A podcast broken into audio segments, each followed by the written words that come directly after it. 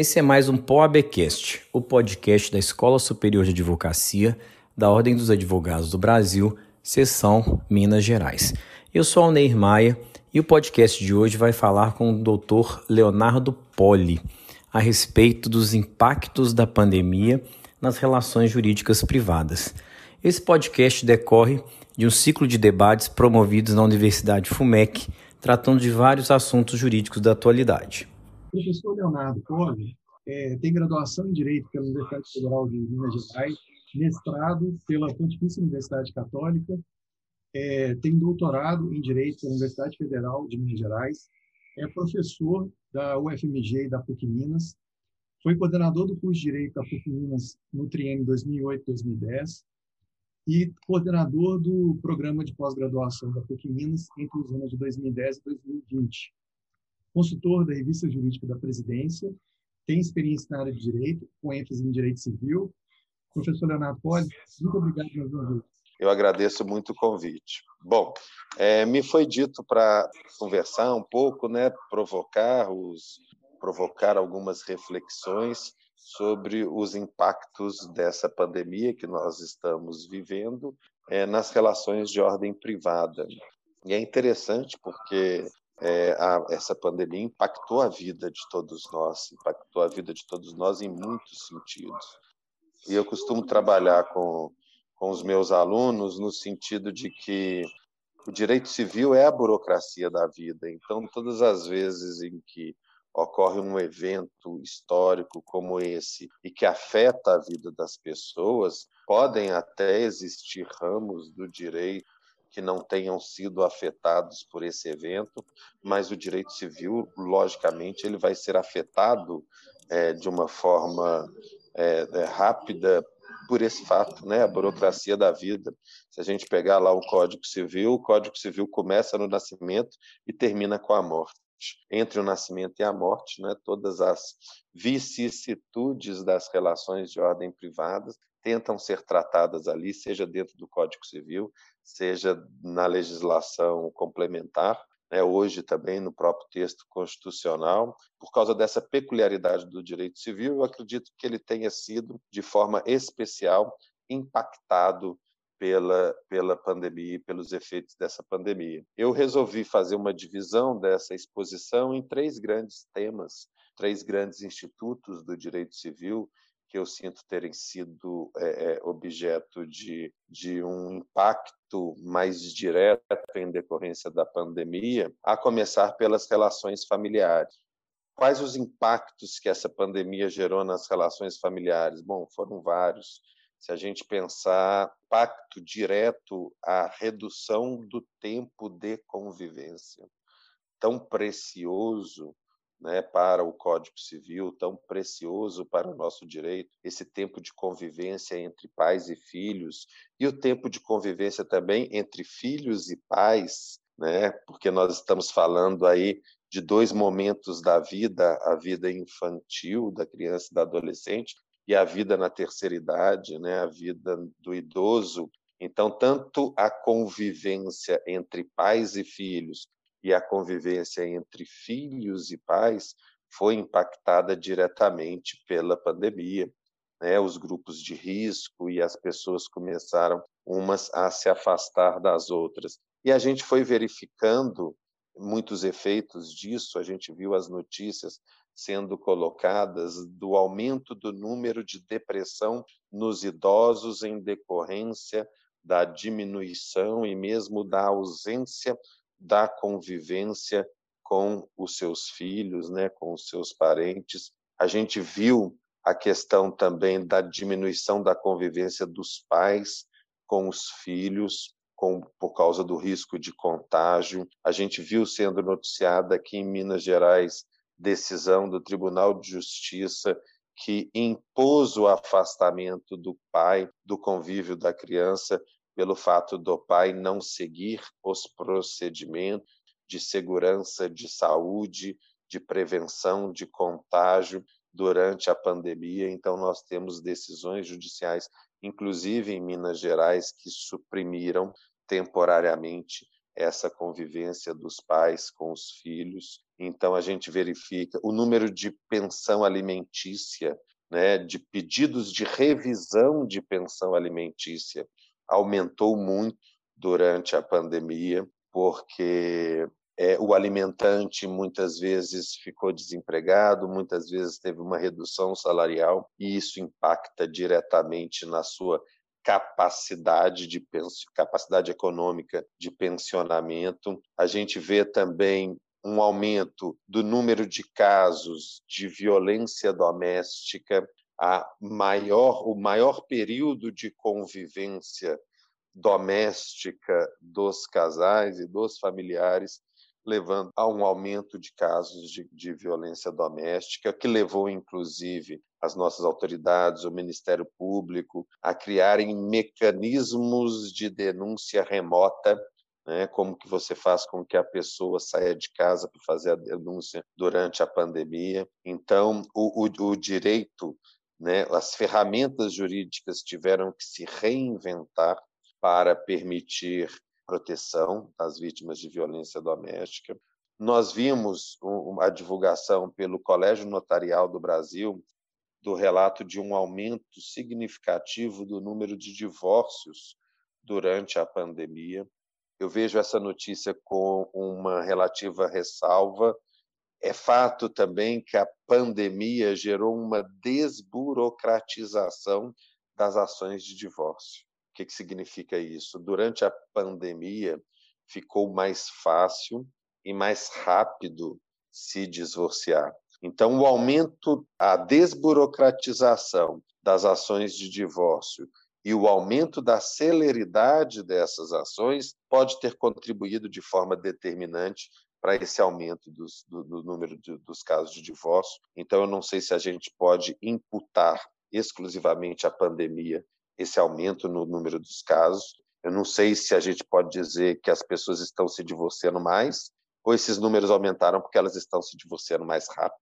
Então, eu não sei, é, é, eu ainda não tenho como gerar aí uma opinião de forma definitiva sobre isso. Eu acho que mereceria mais estudos. A gente vê também uma outra coisa interessante que se refere aos testamentos, uma desburocratização também do testamento enquanto documento, enquanto instrumento. O Código Civil exige uma série de formalidades para a existência, validade e eficácia do testamento. É um ato que sempre foi é, repleto de formalidade e essa pandemia e a rapidez da evolução dos quadros graves de coronavírus né, gerou uma preocupação, as pessoas não tinham mais tempo de cumprimento das formalidades previstas em lei para o testamento.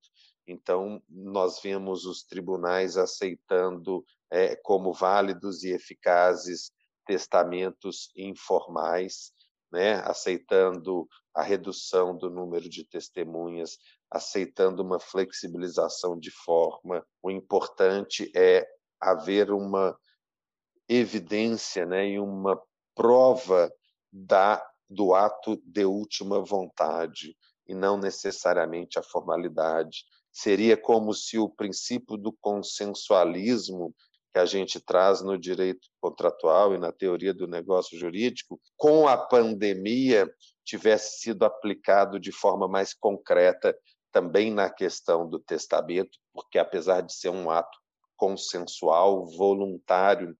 A forma era muitas vezes mais importante do que a vontade, e a pandemia revelou que nos atos voluntários a vontade tem que ser mais importante do que a forma. E, e nesse ponto eu acho importante a gente também frisar que provavelmente eu não acredito que essas mudanças na estrutura do direito civil ou nos vários institutos do direito civil sejam mudanças provisórias, temporárias como a pandemia há de ser, né? Acredito que apesar da temporariedade da pandemia, muitas das mudanças que ela provocou no direito, especificamente no direito civil, e não só no direito, muitas das mudanças que essa pandemia provocou na nossa vida, né, serão definitivas, a pandemia vai embora e essas mudanças vão ficar. A gente consegue identificar muitas vantagens da utilização da tecnologia, muitas vantagens da conexão remota, e a gente consegue também identificar muitas desvantagens né, dessa conexão remota, mas no nos aspectos positivos, eu acho que essas mudanças vão permanecer. Importante também falar do aumento do número de, de procura das pessoas pela celebração de pactos de convivência, união estável e de contratos de namoro. Esse é um ponto interessante, porque com a pandemia aumentou o número de pessoas que tinham relações afetivas é, ainda sem a intenção de constituir família, essas pessoas começaram a coabitar. E essa coabitação nessas relações afetivas, vamos dizer, não familiares, gerou muitas vezes dois caminhos diversos. Algumas pessoas começaram a procurar os escritórios de advocacia com a finalidade de constituir a família. Bom, já que começamos a coabitar, resolvemos dar um passo a mais e resolvemos reconhecer que a partir de agora a nossa relação afetiva tem intuito de constituição de família, então vamos regulamentar isso pelo pacto de convivência, mas nós também vimos o caminho inverso de pessoas que buscaram os, os escritórios de advocacia para tentar evitar um falso reconhecimento de uma união estável, né? Não um falso reconhecimento, porque o reconhecimento é verdadeiro, né? Ou reconhecimento de uma união estável meramente aparente. Esse é que é o ponto. As pessoas começaram a ficar preocupadas que elas estavam coabitando com o intuito de que aquela coabitação seria temporário, com o intuito de que aquela coabitação seria apenas durante o período da pandemia, mas começaram a ter receio que, no caso da outra parte, né, do companheiro ou da companheira, do namorado, né, da outra parte na relação afetiva, é buscar judicialmente o reconhecimento da união estável, que essa união estável fosse reconhecida. Então, eles começaram a buscar uma forma de evitar esse reconhecimento, e, e a tentativa de evitar esse reconhecimento muitas vezes é pela celebração do contrato de namoro. É, primeiro se parte da constatação de que entre o namoro qualificado e a união estável, o limite distintivo é muito tênue. Dependendo do ponto de vista, nós podemos ver um namoro, dependendo do ponto de vista, podemos ver uma união estável. Então, tendo em vista que esse limite é muito tênue, as pessoas buscam um esclarecimento, buscam a celebração de um contrato de namoro, que é para dizer uma para outra, que é para dizer para as pessoas que tomarem conhecimento de que aquela é uma relação afetiva que não tem o intuito de constituição de família. Né? Isso é importante e isso gera uma série de reflexões se o contrato de namoro seria válido ou se ele não seria válido. Né? E, e eu acho que aplica-se aqui a questão da simulação dos negócios jurídicos de uma forma geral. Se você celebra o contrato de namoro para dissimular uma união estável, o que existe na realidade é uma união estável, mas você quer evitar os efeitos jurídicos do reconhecimento de uma união estável então, você cria um contrato de namoro para simular uma falsa realidade. Esse contrato de namoro é nulo, não tem dúvida, é um negócio jurídico simulado. Mas se o que existe não é uma união estável, se o que existe é simplesmente um namoro, então esse negócio jurídico, esse contrato de namoro, é um contrato válido e eficaz. Né? Ele produz os efeitos jurídicos né? Pretendidos pelas partes então, é outra questão que ganhou muito debate nos nossos tribunais e uma série de outras questões também no direito de família. Na esfera contratual também, a gente verifica uma série de impactos. A gente poderia pegar esses impactos em dois grandes grupos. Primeiro, numa busca por reequilíbrio contratual. Não tem dúvida que a pandemia gerou uma diminuição na receita de muitas pessoas, gerou uma diminuição na receita de muitas empresas e a viabilidade do exercício de atividades empresariais, ou mesmo a viabilidade da manutenção do padrão de vida de uma determinada família acaba sendo prejudicada em razão da manutenção dos valores dos vários contratos que nós temos que celebrar, seja para viver, seja para produzir, né, para desenvolver uma atividade empresarial. Já se foi, já se vai longe no tempo um momento em que nós conseguíamos passar pela vida sem celebrar um grande número de contratos. Hoje eu acho que a gente não consegue passar nenhum dia sem celebrar um contrato ou sem usufruir de benefícios de contratos de execução continuada que celebramos né? Se estamos aqui hoje é porque a FUMEC celebrou um contrato de execução continuada com a plataforma Zoom. Se estamos aqui hoje é porque eu tenho um contrato de execução continuada celebrado com a Vivo, né, telefones celulares.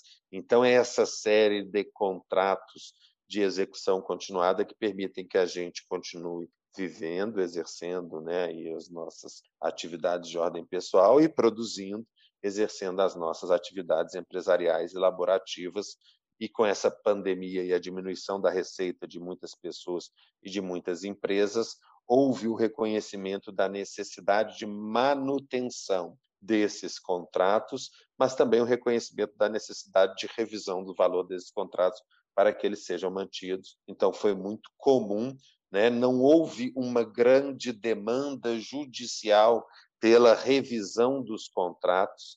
É interessante como que culturalmente, né, a, a razoabilidade e o princípio da boa-fé objetiva previsto no nosso Código Civil, né, que prevê os deveres de cooperação, que prevê os deveres de lealdade, eles permitiram que um grande número de situações em que se buscou a revisão contratual, ela tenha ocorrido extrajudicialmente, com contatos amigáveis entre o credor e o devedor e reduziram. A gente vê que agora, né, no mês de setembro, começando o mês de outubro, é que esses contratos começam a voltar para os valores anteriores à pandemia, até porque a gente vê agora um reinício das atividades empresariais e laborativas.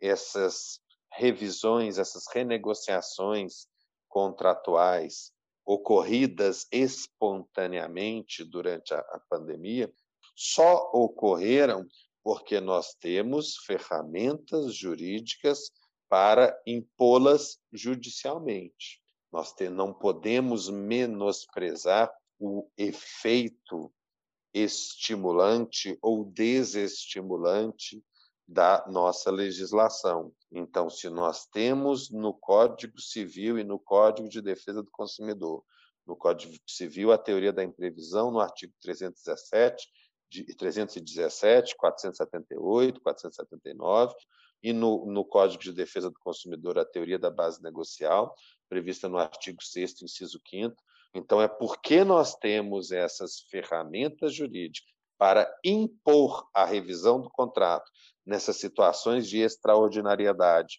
como nós temos a pandemia, é, porque nós temos essas ferramentas, acredito que as pessoas, por razoabilidade e boa fé, acabaram espontaneamente conseguindo é, renegociar a maioria dos contratos. Né? Não adianta me recusar à renegociação, porque o juiz pode me impor e eu vou ter mais prejuízo.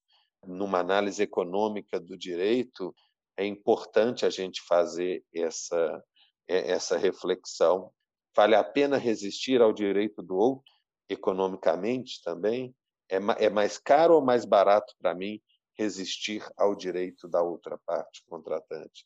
Então, essa é também uma reflexão já trazida. Né?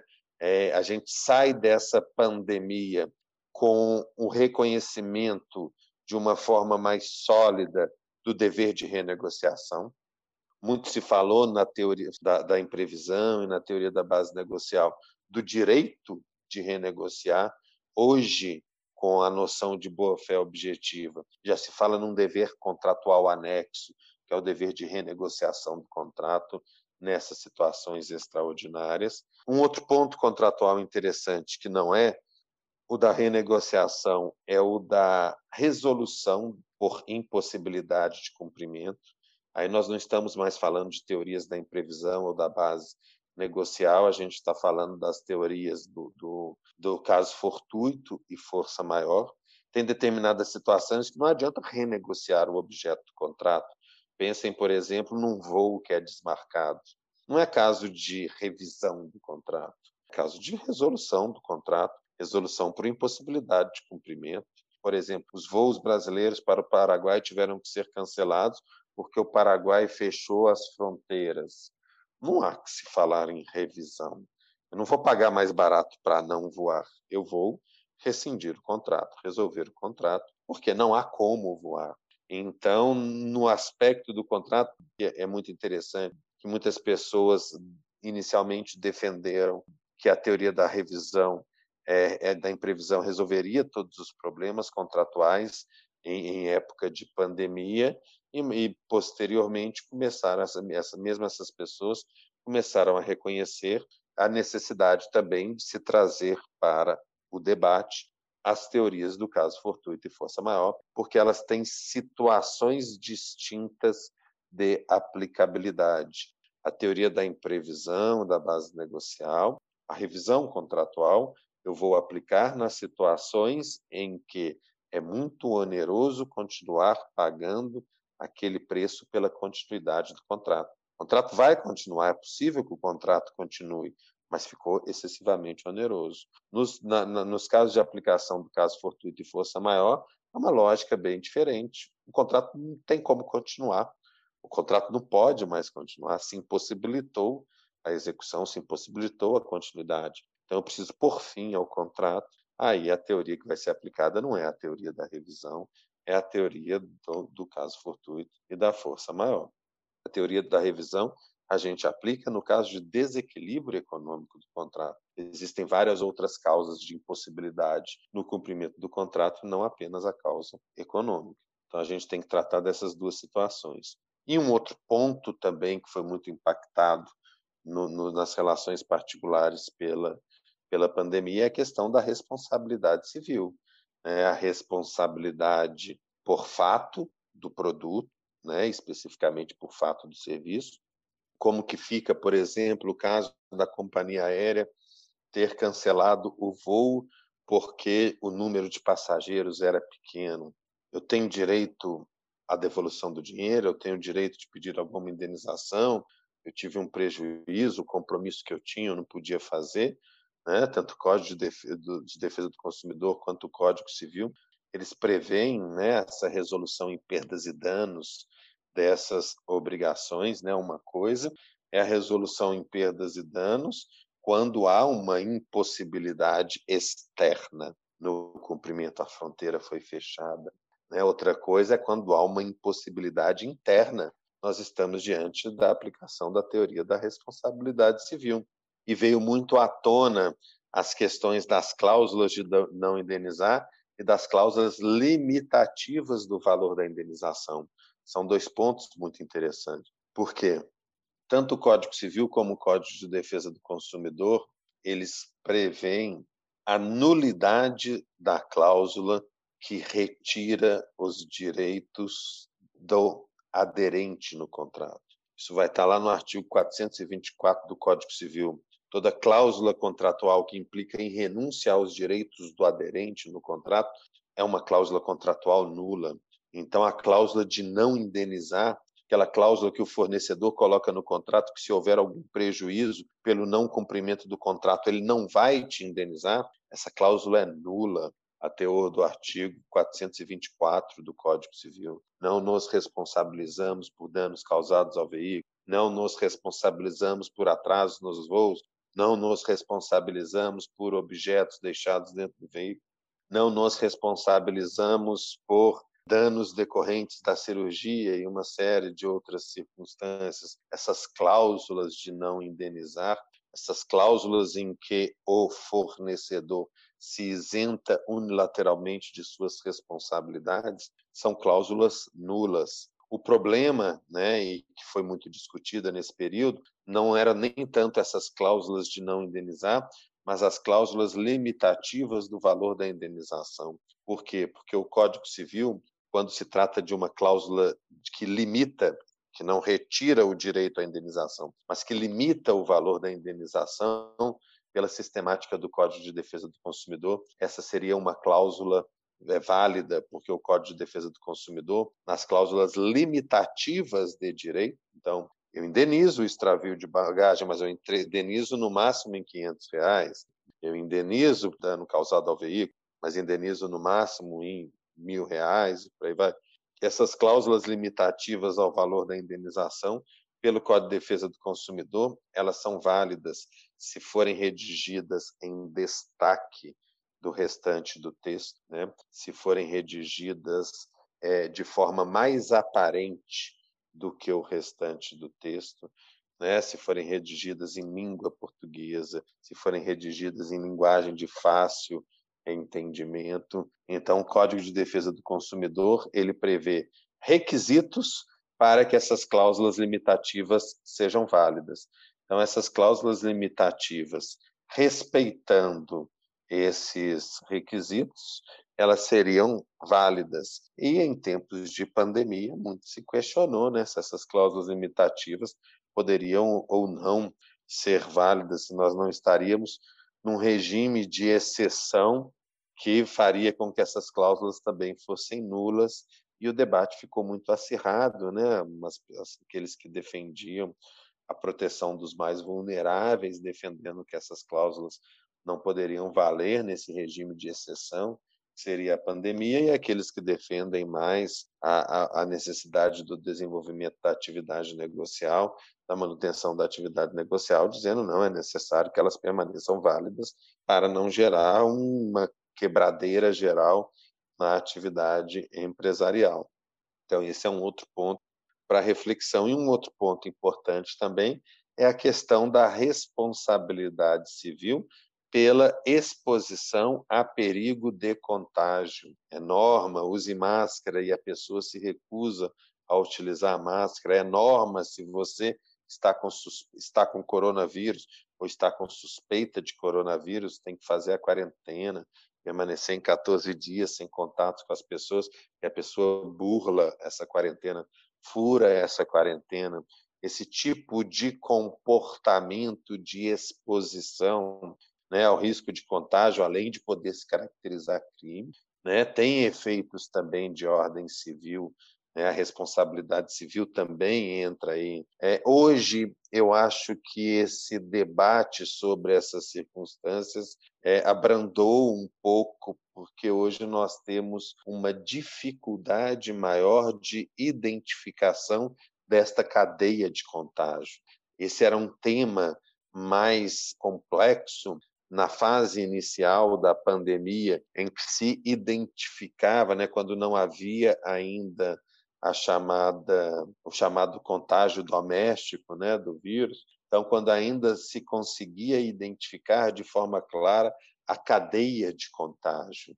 Então, quando se podia permitir essa identificação de forma clara da cadeia de contágio, é, é, verificava-se a, essa responsabilidade civil. E esse tipo de responsabilidade civil, especificamente, é um, é um tipo de responsabilidade civil muito complexo, né? porque a gente fala dos danos materiais, que são os danos decorrentes das despesas médicas, hospitalares, fisioterapias, medicamentos, recuperação. Além disso, a gente fala do, dos danos de ordem moral, do abalo emocional extraordinário, pode culminar na morte, né? Então a gente tem vários, é, vários desmembramentos e se fala também do chamado dano existencial, né? A chamada teoria da perda de uma chance, teoria da perda da oportunidade ou dano existencial, que é a supressão do tempo de vida, né? É a supressão da liberdade de escolha do que fazer com o seu tempo de vida. São todas questões trazidas à tona nesse tipo de responsabilidade. Anteontem, foi noticiado no Fantástico, eu infelizmente não pude ver a reportagem, mas eu vi uma notícia de que é, uma de uma reportagem que iria tratar da permanência de efeitos do COVID-19 que acompanhava os pacientes meses após é, eles já estarem, tese, curados né, da doença. Então, essa persistência desses sintomas, esses danos aí chamados de danos indiretos, né, danos mediatos, também devem ser levados em consideração, lucros cessantes e uma série de outras questões aí que a gente também é, precisa trabalhar. Então, é, é, é, é, muito interessante também essa questão. Não que não haja mais, né? ah, e outro ponto também, muita gente falou do, dos punitive damages, nesse tipo de indenização, uma necessidade de se aplicar a lógica da exemplariedade, né? quando a pessoa está sem máscara. No, no Brasil, eu não vi situações assim, mas nós vimos notícias ao longo do mundo de aplicação né, de, de danos punitivos em pessoas que adotavam comportamentos desviantes, que geravam essa exposição de risco de contagem, pessoas que burlavam a quarentena ou que não atendiam aos protocolos de segurança de saúde, né, de prevenção. Essas pessoas tendo que pagar indenizações altas, né, né além das multas administrativas, como uma forma de se aplicar a teoria do desestímulo daquele tipo de conduta desviante, né, daquele tipo de conduta ultrajante.